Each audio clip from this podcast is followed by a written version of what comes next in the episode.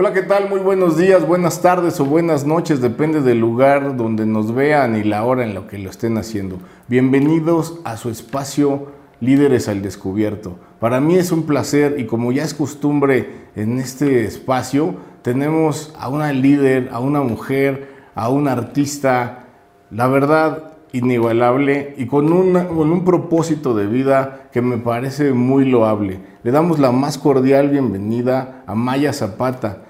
Eh, y yo les diría que en lugar de estarla presentando yo, ¿por qué no dejamos que muy al estilo de Líderes al Descubierto, ella misma nos cuente a partir de su historia de vida, de tu infancia, de tu juventud, esos casos oscuros, esos casos donde uno quiere tirar la toalla, cómo es que finalmente has encontrado el camino del éxito. Bienvenida, Maya. Ay, no, pues muchísimas gracias. La verdad es un placer platicar siempre con la gente eh, pues sobre este tema que es importantísimo, que es el cómo nos deshacemos de este racismo estructural eh, y del clasismo y del patriarcado que nos, nos rige nuestras formas, las estructuras, que, que nos afecta tanto, ¿no? En tantos sentidos y que hoy es importantísimo hablar de eso. Pero pues sí, volviendo al tema de cómo fue que encontré el éxito, yo, yo es, un, es, una, es una respuesta muy... Es una, una pregunta muy tricky y una respuesta muy turbulenta. Porque, claro, yo creo que la vida no está, no está solamente llena de una, una, una de esos dos lugares, ¿no? tanto el fracaso como el éxito. Eh, es una cosa que se va alternando constantemente. Y cuando eres una persona que no está cómoda con la realidad tal cual como es, eh, si bien hay que todo el tiempo hacer un ejercicio de reconciliación con esa misma realidad, ¿no? Claro. Eh, es una cosa compleja. Entonces, como actriz, pues empecé muy chiquitita, empecé a los seis años eh, y, y durante toda mi infancia como actriz obviamente fue muy, muy gozoso entrar a, un universo que para mí era un espacio lúdico. No, me daba cuenta de estas diferencias. Em, hasta que fui creciendo y me fui dando cuenta que yo y mi mamá, por nuestro color de piel y nuestro fenotipo, eh, representábamos solo un tipo de personajes y mis compañeros eh, contemporáneos, ¿no? en el caso de Gael, Diego, eh, Flor Eduardo Gurrola, ¿no? podían interpretar otra amplia gama de personajes.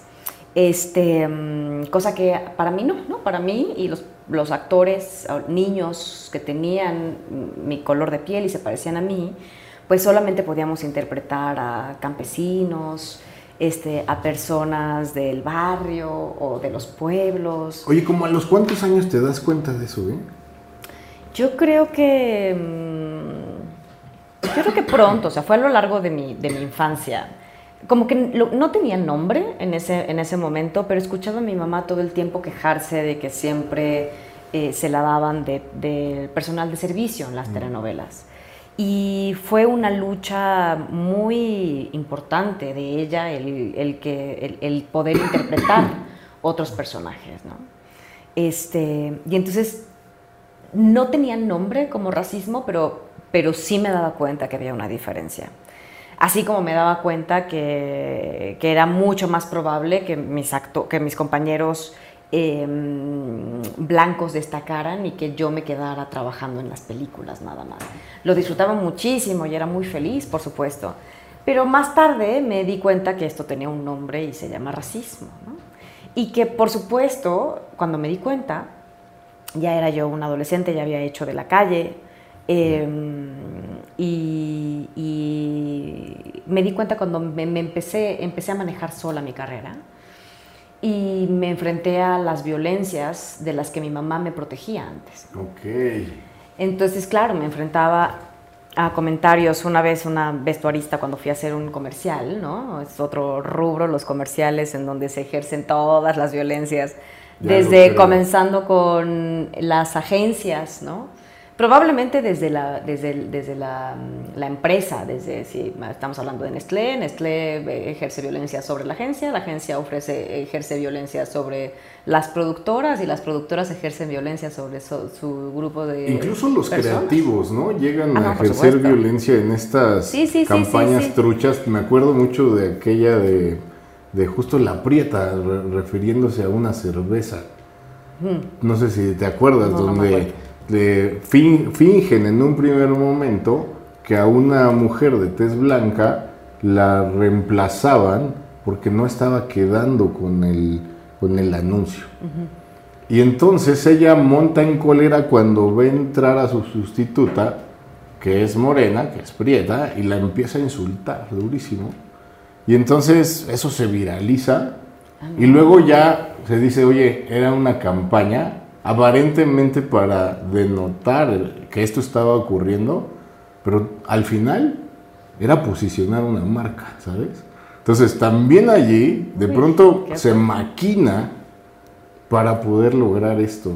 Que al sí, final sí, ponernos a pelear entre nosotros. Tanto daño nos está haciendo, ¿no? Sí, sí, sí, que es justamente en donde estamos ahorita en mi industria, ¿no? O sea, la gente está muy fragilizada por, Em, porque estamos hablando de esto que ya sabemos que existe desde hace mucho tiempo, que no depende de las experiencias personales, porque obviamente los que están en contra de esto son muchos actores blancos, no todo, ojo, hay muchos actores blancos también que están dispuestos a ver, que son personas comprometidas socialmente y eso me da un montón de gusto porque claro, lo que necesitamos es tomarnos de la mano todos, independientemente de nuestro color y de nuestro origen, para desestructurar estas formas que afectan nuestro mundo y que están acabando con nuestro mundo.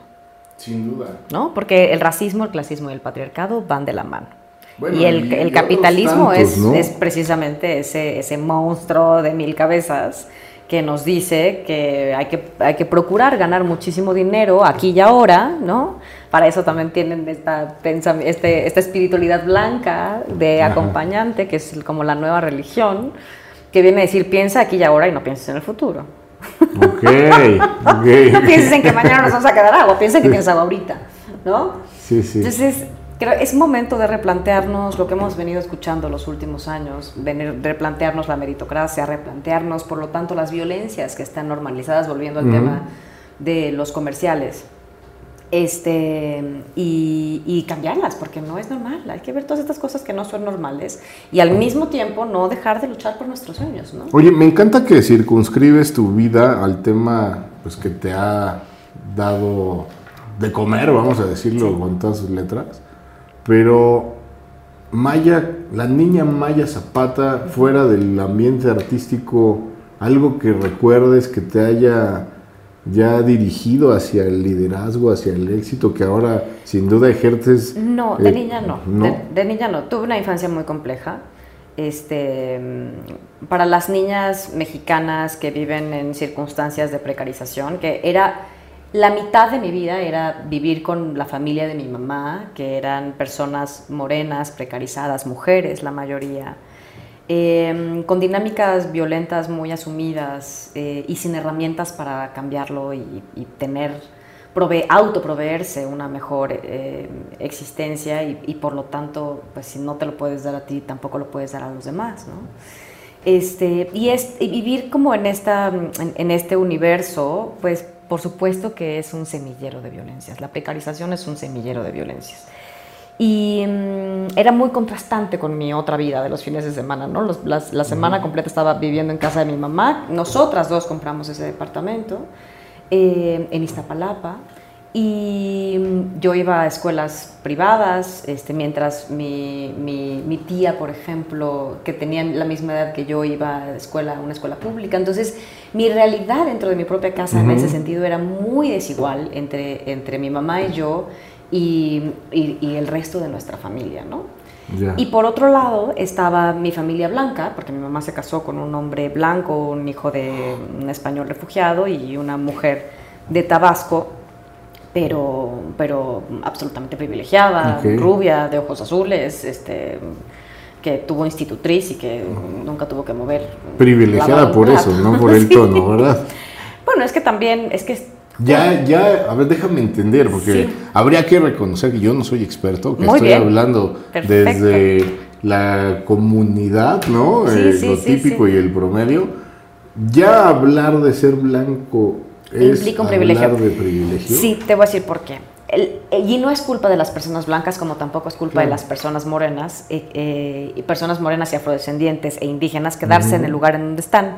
O- ojo, no todas las personas indígenas viven en situación de precarización, como se piensa, como, como está en el imaginario, ni tampoco las personas afrodescendientes viven en la precarización. ¿no? Ni todos los blancos son ricos. Ni todos los blancos son ricos, ni todos los morenos son pobres. ¿no?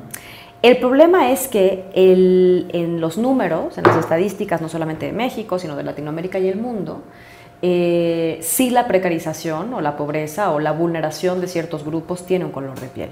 Así como la riqueza mayormente también tiene un color de piel. Y cuando uno dice, pero ¿por qué es esto? ¿no? Obviamente hay excepciones. Si tú vas a Abu Dhabi, ¿no? la cosa Claro. cambia.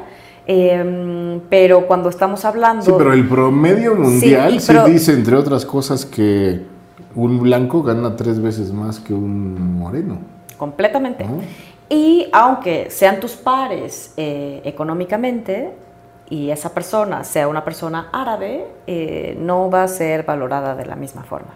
Claro. Siempre va a haber prejuicios que van a atravesar a esa persona árabe que no van a atravesar necesariamente ¿Tú crees a la que en blanca. México el tema indígena más el color hacen más profunda esta diferenciación y todos los demonios que hay alrededor de esto? Lo digo porque ahora mencionabas a los árabes. Sí. Y de alguna manera... En Y esto- además entendiendo que los árabes también hay una grandísima diversidad, ¿no? O sea, no podemos hablar de los árabes como un, un grupo homogéneo que todos son iguales y que todos piensan igual. No, incluso en México, ¿no? O sea, También, los tú pueblos encuentras indígenas son gente que parece muchísimos. árabe, que parece español, pero lo mismo que parece africano, Claro. menormente, lo que sea. Eh, pero te, te hacía esta pregunta porque yo siempre he dicho que de pronto de dientes para afuera nos vanagloriamos de pertenecer a una raza de bronce, a toda esta mitología o, Narrativa dio- mestiza, o sí. dioses, la narrativa mestiza. Recordar un libro, Los hijos de Huitzilopochtli, eh, que por supuesto habla o trata de, de- de volver a relocalizar el orgullo por todo esto y ver casi como superhéroes a los dioses prehispánicos, ¿no? Y entonces, pero decía, enfatizaba yo de dientes para afuera, porque si viéramos en la gente indígena la representación más pura de esos dioses, entonces ¿por qué de pronto hay el... Ay, es que es indígena. Mira, nosotros, nosotros prieto, los- ¿no? los or- nos sentimos orgullosos de las personas originarias o, o indígenas, a los afrodescendientes no los tenemos ni siquiera en nuestra, en nuestra concepción de existencia. Sí, es un Eh, porcentaje menor. Sí, no, no es un porcentaje tan menor, lo que pasa es que apenas está contabilizándose. Ok. Hay muchísimas personas que Ah. todavía no pasan el proceso de autoidentificarse como lo que son, Ok. por vergüenza, porque creen que no es necesario, Ok. porque todavía eso necesita un proceso. La identificación necesita un proceso. El- el- el- la narrativa mestiza nos ha dicho que todos somos iguales y que entonces si todos somos iguales no hay diferencias y si, somos, si no hay diferencias pues entonces todos somos iguales ante los ojos de la ley de Dios. Mm, sin duda, sí. y eso no es cierto. Debería, ¿no? No, claro, esencialmente debería ser, pero socialmente no. El racismo no ¿Tú es un crees en problema. Dios? Espérame, el racismo no es un problema de, mm, de biológico, es decir, nuestros, el 99.99% de nuestro ADN es, es igual el, el mío que el de una persona rusa, ¿no? Sí. Blanca, este, albina o lo que sea. Claro. Eh, el problema del racismo es que es eh, una, una clasificación que nace de una construcción social y nace a partir de un proceso colonial a- eh, entre, hace, desde hace 400 y 500 años que Europa decidió expandirse por, por temas económicos, ¿no? porque se cierran sus vías de, de comercio que tenían con, con Asia y Medio Oriente, y entonces ellos empiezan a buscar otras maneras de llegar a India y en fin. Resulta que no llegaron a India, ya sabemos que eso no sucedió, llegaron a Sí. México y se equivocaron muchísimo y, y años más tarde, después de eso, cómo eran las costumbres de la época, eh, ellos se hacían de nuevas rutas comerciales eh, a la fuerza, ¿no? E, e, imponían un proceso violento, eh, acompañados muchas veces de personas que estaban de aquí, de, los propios, originarios, claro, porque Aquí no llegaron solos, llegaron 80 españoles, una cosa así, así no se gana, gana ninguna la guerra. La, la, conquista lo hacen, la hacen los indígenas. Pues lo hacen en, eh, en, comunidad, pues los hacen de la mano con los españoles y los indígenas, sin lugar a dudas.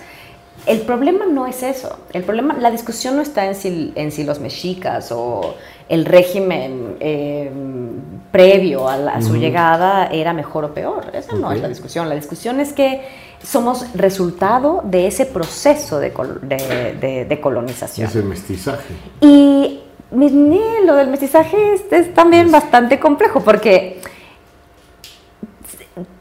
el que haya tantos pueblos originarios habla de, pueblos que no se, no se mezclaron con los españoles.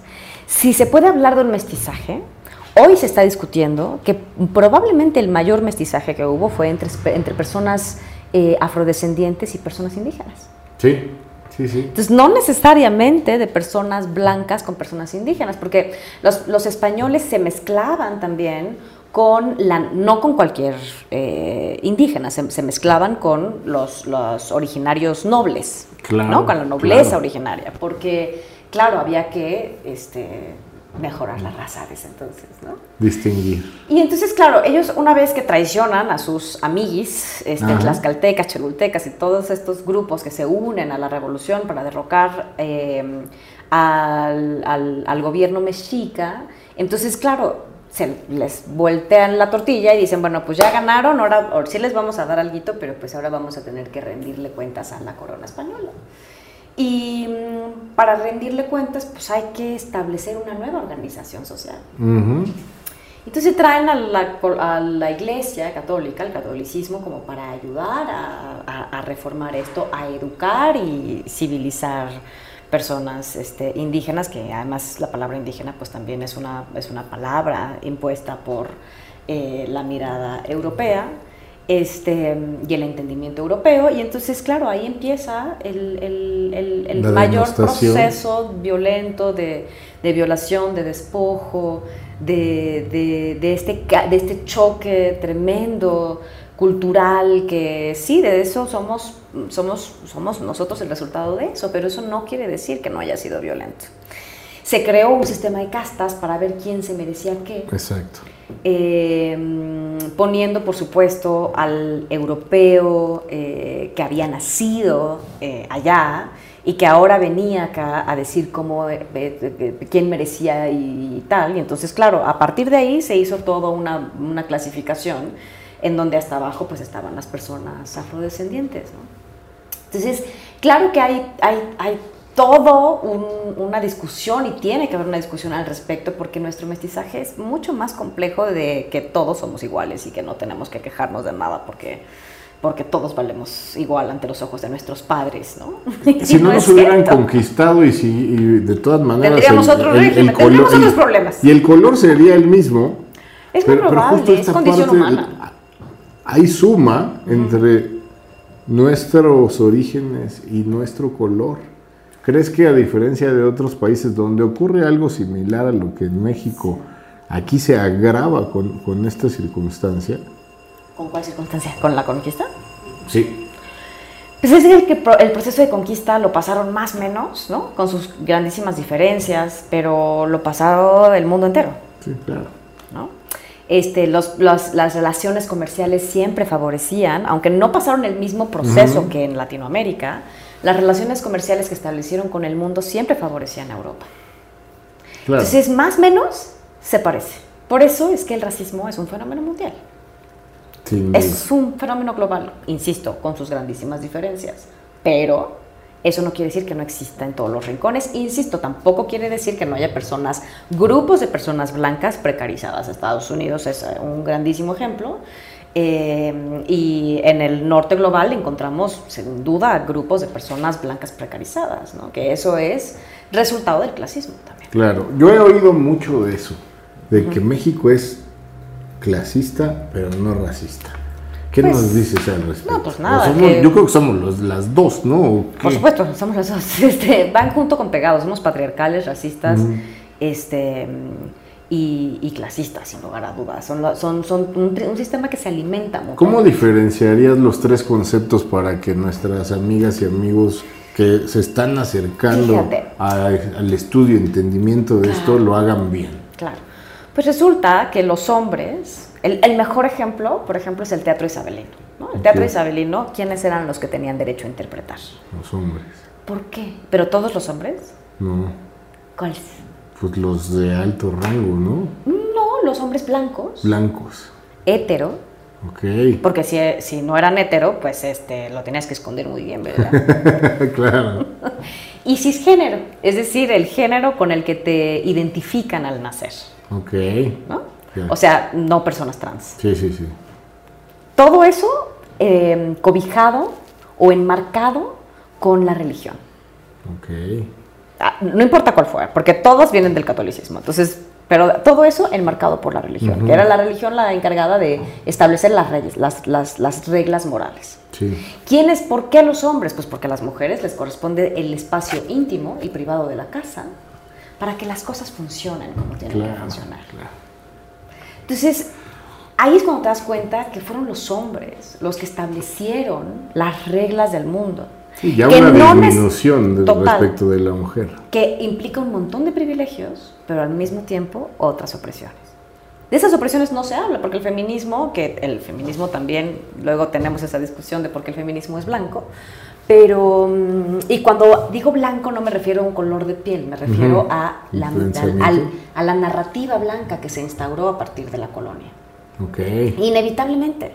Sí, sí. O sea, la historia la y las reglas las ponen quienes ganan, no quienes pierden, por supuesto.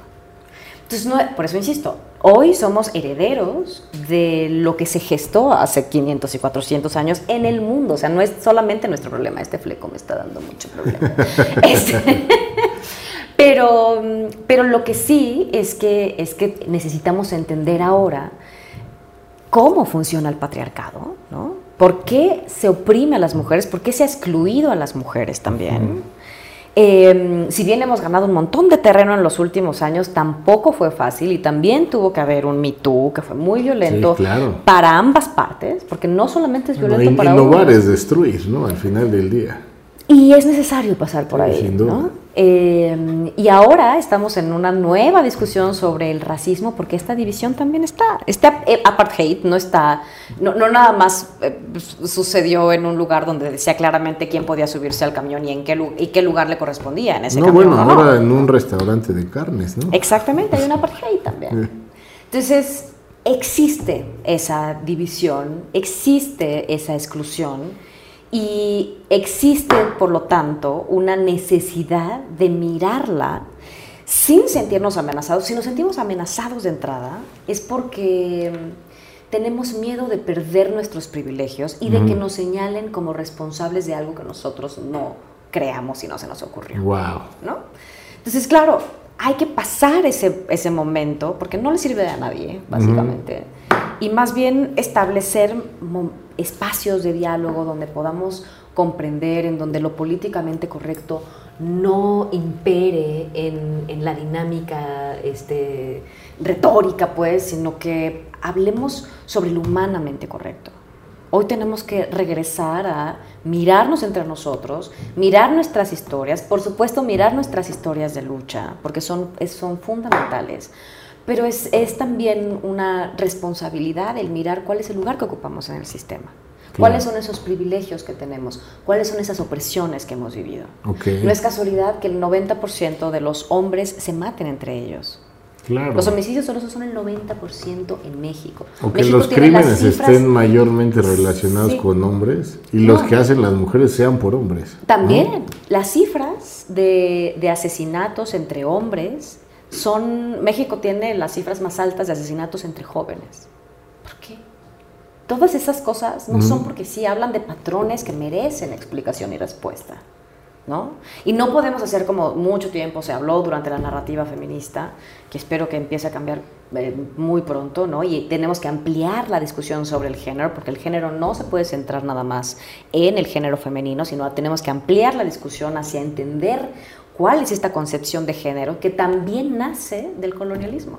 Porque ¿quiénes venían, quiénes eran los que vinieron a, colonizar?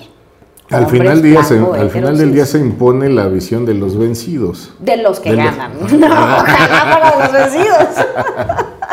Oye, pero dime algo. Hace rato ah, decías que el, que el feminismo es blanco. ¿Por qué? ¿Y pudo haber sido de otra manera? Pues es que eh, las personas blancas y las mujeres blancas eh, y los, primero tendríamos que hablar de la condición humana. ¿no? Nosotros, si, si, miramos, miramos desde nuestro propio lente los problemas del mundo. desde nuestro propio lente damos traducción y moldeamos nuestro mundo. Entonces, cuando te enfrentas a un conflicto social, y de esto hay mucha evidencia a lo largo de la historia, pues miras ese conflicto social a partir de lo que te pasa a ti. Okay. Pero no necesariamente a partir de lo que le pasa al otro. Y somos tribales, ¿no? ¿Cómo, cómo, para, para, tener esta, esta concepción tribal de grupo, por decirlo en otras palabras, necesitamos crear historias narrativas, ¿no? Alrededor de una fogata nos contábamos cuando al principio de los tiempos y nos contábamos las historias. ¿Por qué nos contábamos historias?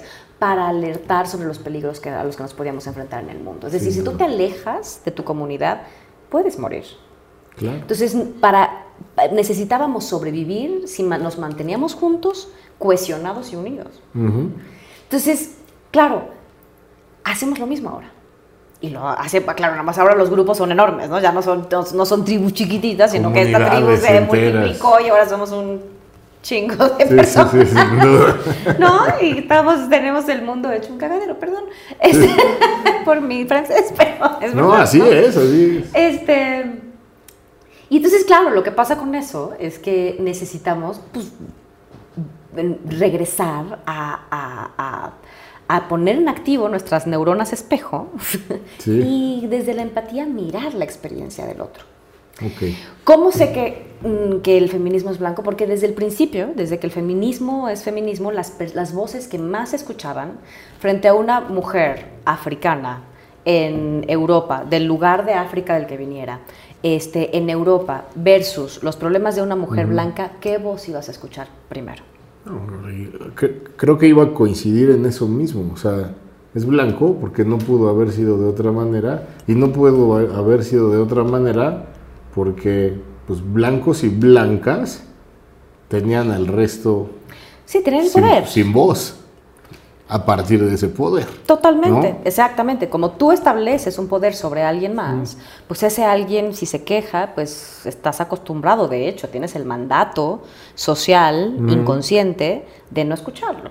Imagínate a alguien de tez morena o prieta, como se diga. ¿Cuál, ¿Qué es lo correcto, es que por cierto? La palabra prieto es una apropiación. Nos apropiamos de esa palabra, que es... Nos apropiamos del sable que nos hirió y lo usamos para desestructurar el sistema que nos oprime. Ok. Oye, justo por eso es que si tú vas a la RAE o vas a otras definiciones... ¿Quién me hizo la RAE? Exacto.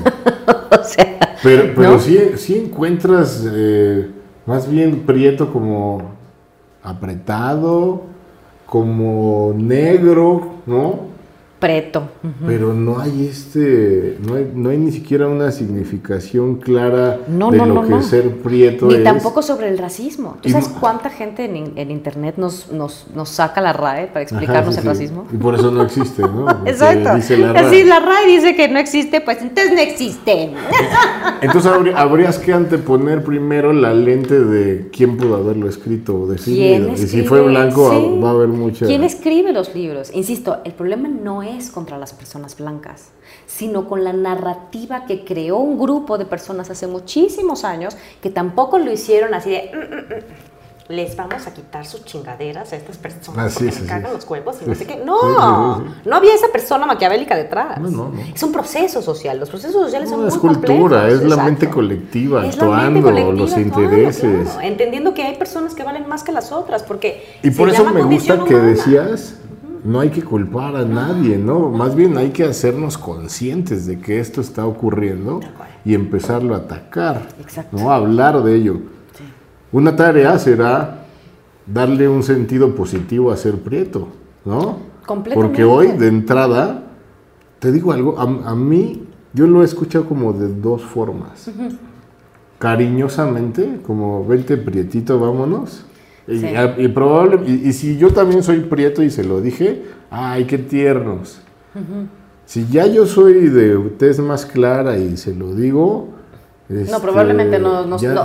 ya Yo no misma, yo no le puedo decir a bien. una persona prieta. Fíjate.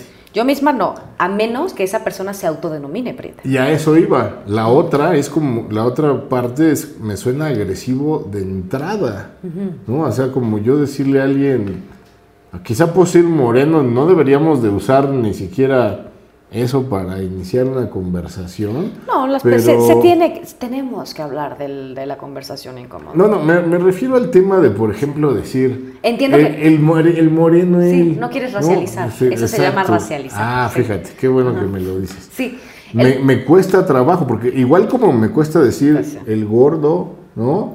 O el flaco, el... pe- Este, ¿Por qué no puedo dar otro tipo de características Bueno, que me el ayuden a gordo, ¿no? Las, identificar las- a alguien, todas ¿no? estas cosas, todas estas diferencias que hacen parte más bien de la diversidad humana, que, que la blanquitud, entendiéndose como narrativa blanca, Sí, sí. Impuesta hace 500 años, porque la gente blanca se siente luego cuando decimos la blanquitud y piensan, ay, no, odian gente blanca. No, no odiamos gente blanca. Este, sin embargo, la gente blanca sí ha odiado gente prieta. Tanto las ha odiado que las ha matado. Los linchamientos en Estados Unidos, el asesinato de mm, defensores de la tierra en México, eh, Bueno, la los cantidad de propios- los propios detenciones mexicanos arbitrarias. en otros países denostándonos, Sí. creyendo que porque somos de segunda generación y nos blanqueamos un poco ya no estamos Sí. prietos. Porque, o claro, ya ¿cuál es salimos de la gama. ¿o Otro qué, de los no? O sea, problemas de nuestro racismo es esta, eh, eh, este racismo internalizado que tenemos, ¿no? Ujú. O sea, de excluir al otro que es como yo. Claro, claro. Porque de entrada no hay espacio para todos, ¿No? ¿no? Y si lo dejamos entrar, probablemente pueda salir yo. Estoy de acuerdo. Y además nos enseñaron que nosotros somos los feos, los no inteligentes, los, los que hay que callarse la boca, los que tenemos que agradecer que una persona blanca nos dio espacio en un espacio, en un lugar. Oye, ¿cómo, ¿cómo se le puede ayudar a niñas, niños, jóvenes y no tan jóvenes que de alguna manera han marcado su vida emocionalmente y posteriormente en la vida en general a partir de esto, de esta violencia por el tono de piel?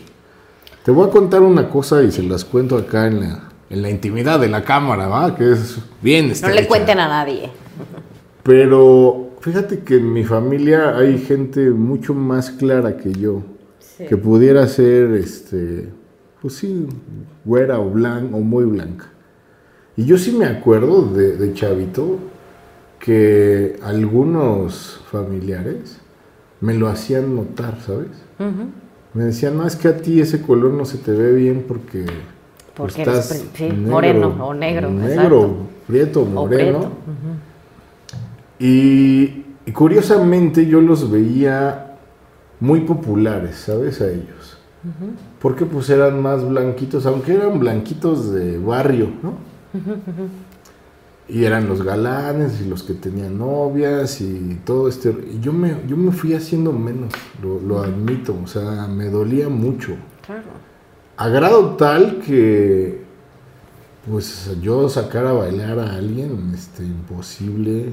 Hasta la fecha yo hablarle a alguien en un lugar público me cuesta muchísimo trabajo.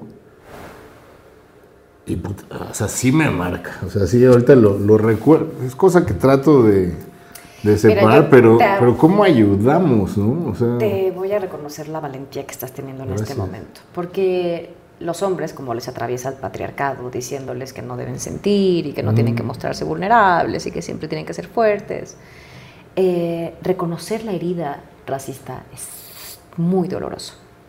muy doloroso. Sí, sí lo es. Lo Sobre estoy todo, claro, porque además cuando lo dices, o, o nos hemos atrevido a decirlo, ¿no? razón por la cual nos hemos tardado tantísimo tiempo, te decían, ay, no te sientas mal por tu color de piel. Es como si fuera tu problema. Claro. Es decir, cuando... O cuando o- Cuando tú no lo elegiste, ¿no? no, no lo elegiste. O como una mujer que la violan en la calle. Pero otra vez, además no es una razón para estar avergonzado, ni para, Exacto. ni para que te hubiera hecho daño, embargo, pero toda la cultura te estaba Des- empujando a... a- Desde la televisión, los comerciales, la tel- las telenovelas, todas las historias que, nos, que vemos contadas en todos lados, en los medios de comunicación, que además hicieron el problema mucho más grande, las historias que nos contamos en las familias, los festejos de las personas blancas que nacen versus las personas prietas. Claro, Por supuesto, esta narrativa está constantemente contándose alrededor de nosotros, sí. Como lo mismo alrededor de las mujeres, como lo mismo alrededor de las personas pobres. Y de ¿no? todos estos problemas que nos separan, ¿no? Hay ese común denominador al Sí. final. Me gusta, y yo, y yo al principio cuando decías patriarcado, clasismo y Racismo. Decía, bueno, ¿dónde está lo trans y todo esto? Pero eso, eso queda en el patriarcado, patriarcado, ¿verdad? claro, por eso O sea, es que ya- son las ya- tres ya estoy raíces. sí. cayendo en eso, qué Exacto, padre. cuando empiezas a reflexionar dices, claro, a ver, si estamos hablando de las personas trans o las personas eh, de O talla hombre, grande. el género, Sí, hombre y mujer, Hombre, mujer, este, pero personas de ahí. talla grande. Sí, a sí. ver, ellas, pero ¿dónde quedan? En la blanquitud. Claro, O sea, entran dentro del espectro del racismo, porque el, el racismo lo que, lo, que, lo que pone como el centro, la norma y la forma a seguir es lo blanco. me gusta, me gusta porque... ¿Sabes? El patriarcado a quién pone en el centro? Al hombre blanco Claro. heterosis. Mm, mm. Todo lo que salga de eso, vamos a ver si lo dejamos entrar. Claro, claro, claro. De ahí la exclusión de, de todos estos. la- las personas que tienen discapacidad. Gracias. También gracias. entra dentro del mismo universo, racismo, clasismo y patriarcado. Sí, sin es duda. todo aquello que se lee como diferente, que te impide, que te pone una, dos, tres o cuatro puertas de cristal o puertas de piedra. a veces no son ni de sé, cristal. Ya lo sé, sí. ¿No? Oye, hace rato decías que tú fuiste a escuelas de paga o particulares. En Iztapalapa, que En no es lo mismo que en otros sectores de la ciudad. Justo esa era mi duda. Porque había mayormente gente de tez blanca o no. No, éramos muchos prietos claros. Ok. Este. mm, ¿Se sentía había- algún tipo de discriminación ya? ¿O, o era un No. mismo conglomerado No, allí? ahí era, ahí, ahí fíjate para que veas como la mayoría éramos prietos, eh, ahí sí se sentía más un, ah, el clasismo y el racismo también, porque las mujeres blancas eran las populares, las que eran minoría, por supuesto, Ok, ¿no? Eran minoría, pero eran las populares. Oye, qué padre. Eh, cuéntame de esto que llaman el racismo inverso. Que no existe. ¿Por qué? Porque claro, porque el racismo como no es un problema biológico, Sí, sí. es una, es una, una construcción social, ¿no? Es una, una- una historia que nos contamos entre, entre todos nosotros y nos parece un día normal. Eh, no oprime a las personas de piel blanca. Es decir, el racismo es un sistema y es un sistema piramidal. El capitalismo igual, el patriarcado igual. Es un sistema piramidal. Sí. ¿Quiénes están en la cabeza? Los blancos. Ajá. Mayormente. Mayormente ¿no? y en promedio. En, ¿no? en Así, promedio, exactamente. repetir. Em, ajá. Los promedios a veces Sí, no hay son que, hay que decirlo las veces que exactos, sea necesario. Porque ¿Quiénes dicen, están hasta el fondo de sí, el, el tono más oscuro. Claro. Hay una cifra que a mí me encanta, que es que eh, vivir bien, la- el, la- el promedio de, eh, para las personas de vivir bien son las personas blancas. Y las personas que tienen mayor posibilidad de vivir en pobreza eh, son en un 90 y muchos por ciento. Las personas de, de- de tonos muy oscuros. Ok. Qué dato, ¿no? Fuertísimo, ¿no?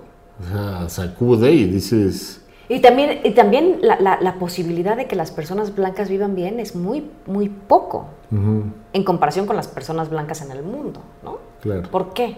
Entonces, ahí te das cuenta que eso nos lleva a otra pregunta. ¿Por dónde está la riqueza? ¿Dónde está acumulada la riqueza? ¿Quién tiene la riqueza en realidad? Y cuando entras a, dar, a ver esas cifras, te das cuenta que el 10% de las personas Ajá. del mundo, del mundo Sí, sí. tienen, Tienen el 90% de la riqueza del mundo. Sí. Aunque fíjate que allí, déjame darte un, compartirte un dato. Hay por ahí un librito que se llama Factfulness. Y en este libro lo que se evita son los antagonismos. O sea, pobres, ricos, blancos, negros, todos los antagonismos. Estas, esta- estos errores de decir todos, nadie, siempre, nunca. Y este investigador, un economista premio Nobel, lo que lo- eh, se llama Hans Rosling, falleció hace poquito, pero es fantástico el libro. El libro se llama eh, ¿Por qué las co- 10 cosas para saber que el mundo está mejor de lo que tú crees? Ah, no. Por eso estamos en esta y- lucha. ¿Tú y- qué crees? Si yo no, supiera que no va a mejorar, no me voy a dedicar todas estas horas y estas arrugas que estoy provocando. Y, y por, y por eso lo traigo a colación, porque ahora que decías, ¿dónde está la riqueza y esto? Sí es cierto esa parte de, en el, no es 9, es el 6%, tienen el 98% de la riqueza, pero lo otro está en medio. Entonces tampoco hay que perder la esperanza, ¿no? Por y eso- por eso sí hay espacio a la Por eso lucha hablo de que y a la solamente el visibilización. 20%, o sea, de para una persona blanca solamente tiene el 20% de probabilidades de vivir bien también. O sea, que no pueden cantar victoria. No, ya sé, ya sé. ¿Sí Bueno, me entiendes? pero- ¿Por qué nos tenemos que unir todos a esto? Pero tampoco es su culpa, canten victoria si ya lo lograron, ¿no? Este, O sea, no, y exacto, y los que ya están allí, no es, te vamos a tirar, no, no, no. Vamos a platicar, ¿qué les parece que vamos reconociendo la responsabilidad que implica el tener esa mm, mm, tremenda acumulación de riqueza? Oye, las compañías de televisión, de teatro y todo esto que tú haces, ¿te dan espacio a hablar de esto? Eh, ¿O tú lo encuentras? Eh, porque yo Pues encontraría... mira, se encuentran solitos como lo Yo del Canal encontraría 40. como un espacio privilegiado Sí, eh, la voz de gente que hace lo que tú. Sin Pero, duda lo es. porque pues otros prietos no podemos tener otros micrófonos y otras cámaras y otra la televisión, y el eso es cine, tremendo. Y, eso es los tremendo, prietos que lo podrían tener no lo quieren. Pues sí, a lo mejor ya están en el privilegio. Y En no esta lo quieren en- perder y lo entiendo. en esta Nomás cosa- que no me estén chingando. Se tiene que, se tiene que entender. Pues, estaría bueno, ¿no? Estaría bueno, pero yo creo que sí hay una, una especie de responsabilidad. No se la doy yo tampoco, tampoco a mí me vayan a estar chingando. Pero, pero yo, yo sí creo que si ya estás ahí, pues sí tienes una responsabilidad, Sí, ¿no? totalmente. Fíjate que eh, te cuando te preguntaba lo de la escuela, es que me acordé del caso de, de Will Smith. No, no sé si ya echaste un vistazo a su libro. No. Pero también está fantástico porque yo siempre me había preguntado si a un moreno le cuesta trabajo destacar en el cine internacional y todo este tema, y cada vez vamos viendo espacios. eh, pues ahora el tema de Tenoch, que tanto Sí.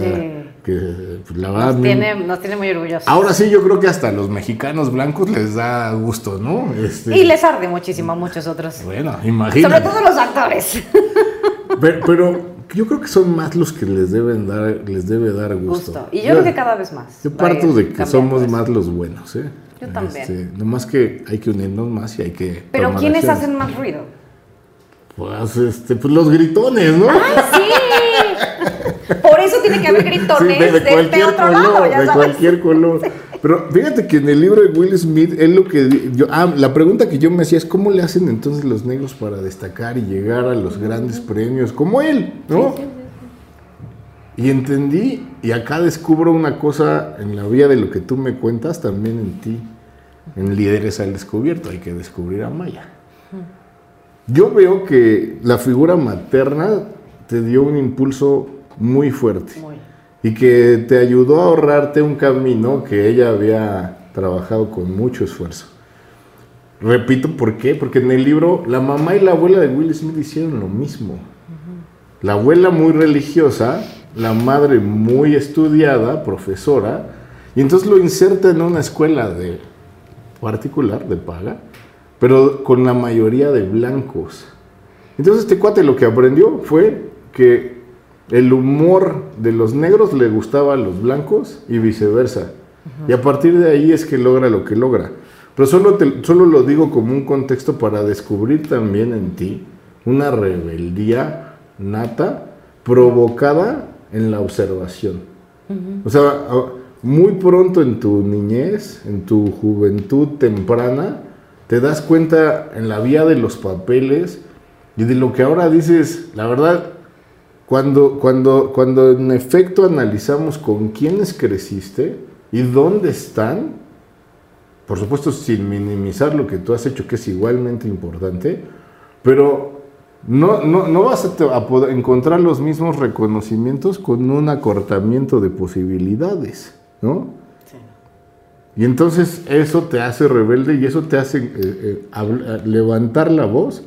Y me gusta mucho que además lo haces de una manera muy respetuosa, pésele a quien le pese. Sí, Porque ser irrespetuoso no es decir la verdad. Pero lo No. piensan, ¿eh? O sea, a pesar de que yo hablo de esta manera y sé perfectamente de la manera que yo hablo, les parece violento. A mucha gente les parece violento. Porque es políticamente incorrecto, ¿no? Porque Pues, no nos gusta sí, que, porque nos, no nos digan gusta la verdad. que nos digan la verdad. Entonces, Sí. y más verdad- bien piensan que yo no tengo razón, ni nosotros tenemos razón. El problema es que detrás de eso no hay pregunta, no se hacen la pregunta de qué no estoy viendo, Sin duda. qué, qué me está faltando mirar. Hace rato te decía abruptamente que si creías en Dios. Ah, sí, no te contesté. No, y no, porque yo te interrumpí. Exactamente. Pero ahora podrías contestarme o no. Fíjate que mi relación con Dios es compleja. Sí tengo una relación espiritual y sí tengo una forma de Dios que yo misma creé. Eh, pero me costó trabajo, desde chiquita, por supuesto, con- eh, de construir la imagen del Dios que me vendieron. Claro. ¿no? Además, en mi, en, mi, en, mi, en mi imaginario sigue siendo un Dios blanco. Fíjate. Qué fuerte, ¿no? Sí, sí, claro. Sigue siendo ese... Píntame ese- angelitos negros. Sí, exactamente. Es muy fuerte. Nuestro, nuestros, nuestro Dios, nuestra imagen de, de- de eso que nos da seguridad, es blanca. Y no es casualidad. Ok. Te pregunté eso por una razón. Hace, hace unos días escuché en un podcast una, un relato en, en relación a por qué tratar de, de disolver todas las diferencias entre los seres humanos. Y esta usaba el mole como ejemplo. Y decía, es que el mole tiene chiles rojos, amarillos, Sí, blancos claros, diversidad. negros. Claro. Lo mismo que Para especies. ¿no? La almendra es blanca, pero el chocolate es oscuro. Entonces la mezcla es la que al final del día va a enriquecer. Ahí no hay un ingrediente que solo destaque y que pueda seguir siendo mole, ¿no? Exacto. Porque sería champurrado, sería leche de almendra, ¿no? Y eso no quiere decir tampoco que en su individualidad sea malo, ¿no? Totalmente.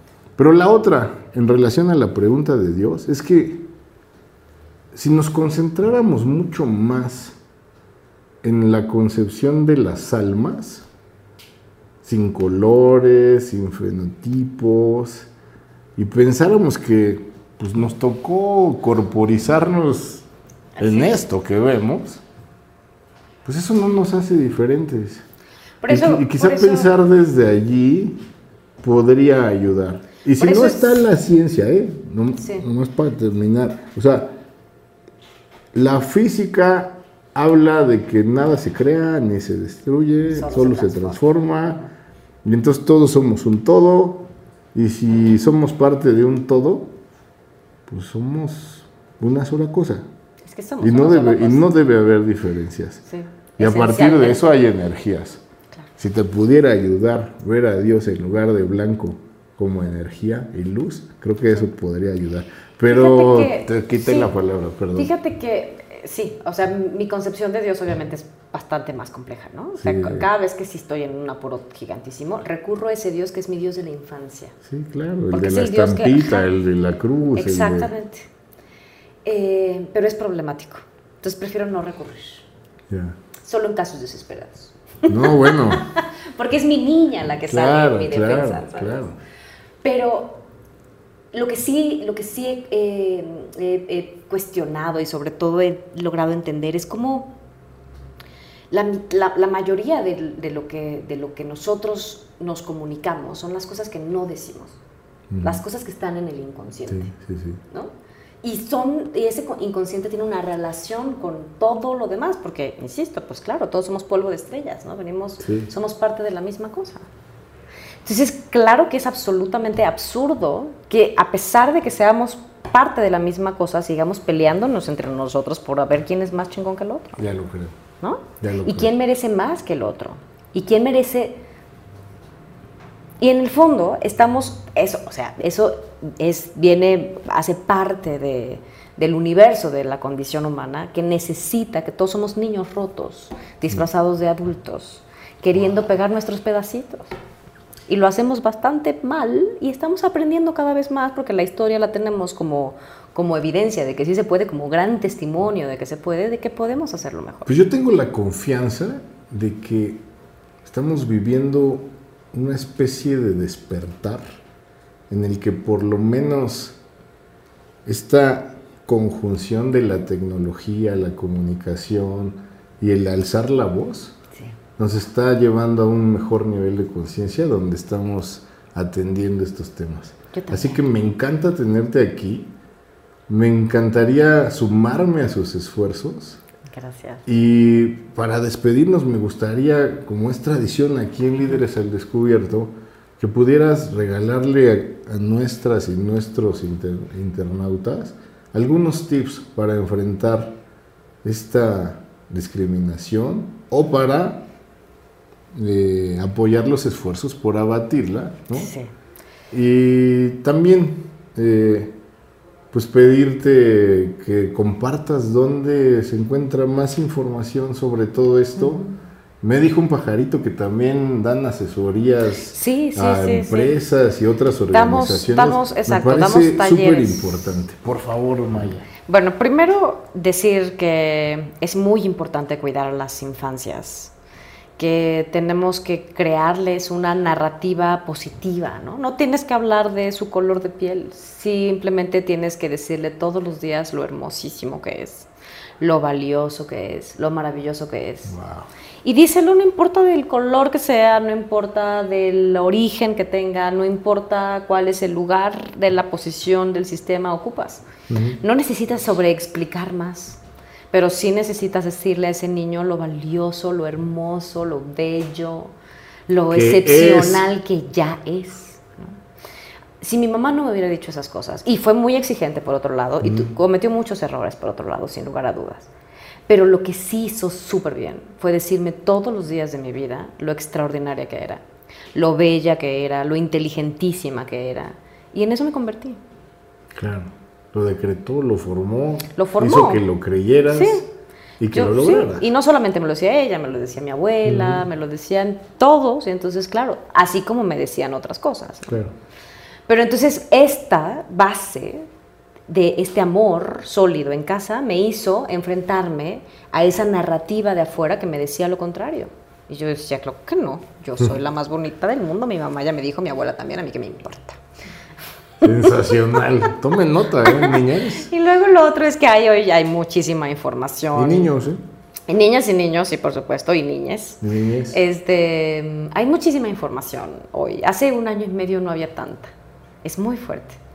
Hoy hay muchísima información en todos lados. Creo que está bien pasarlo por el tamiz de la inteligencia, eh, que es fundamental porque todos tenemos una inteligencia que hay que reconocer.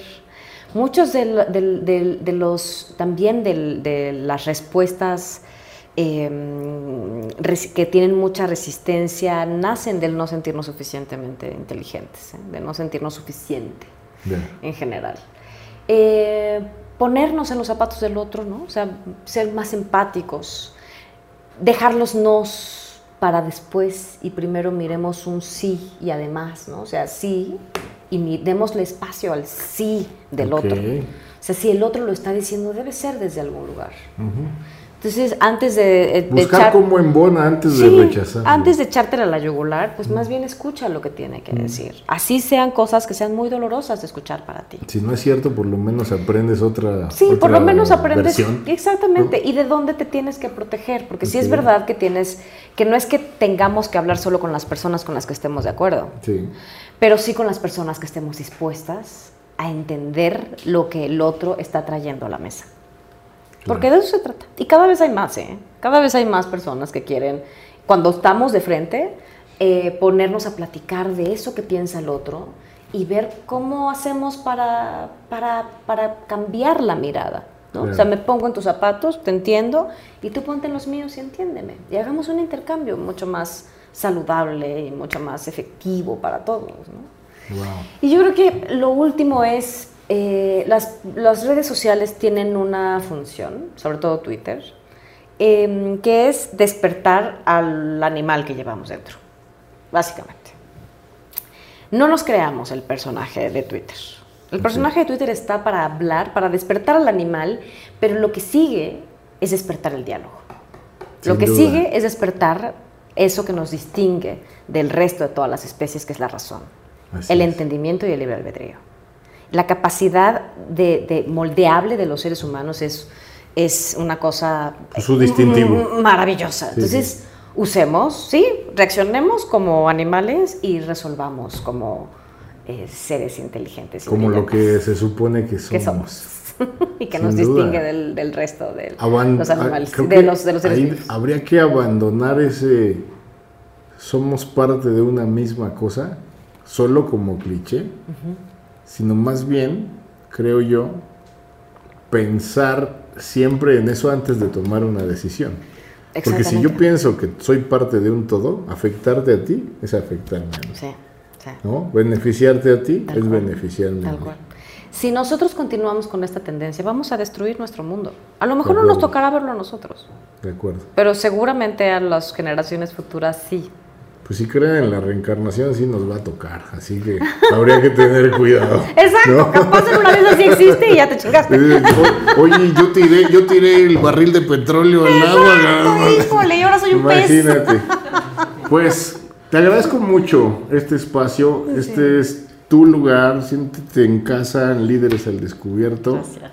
Y siéntenos aliados. Supongo que tus redes. Sí, están Maya ahí. Es Zapata. L-A-M Zapata. eh, en Twitter y en Instagram son las dos redes sociales. Aquí las vamos a poner de cualquier Exacto. Y también sigan a Poder Prieto, que es arroba Poder Prieto-MX. Perfecto. Este, mm, y también Racismo MX, que tiene, que también es, es precisamente la empresa con la que Desde ahí dan las es- consultorías. Estamos, exacto, estamos unidos con Racismo MX y Racismo MX es quien da, quien hace Y estos para los servicios empresarios que nos de ven, talleres. ¿es caro o es...? No para nada. Accesible. Se los prometo que nada. Ok. Lo que queremos es que la gente los tome. Lo que queremos es que la gente nos haga preguntas, que ten- tengamos estos espacios en donde la gente pueda decir en un lugar seguro. Porque un lugar seguro no es un lugar donde no hay violencias, eso es falso.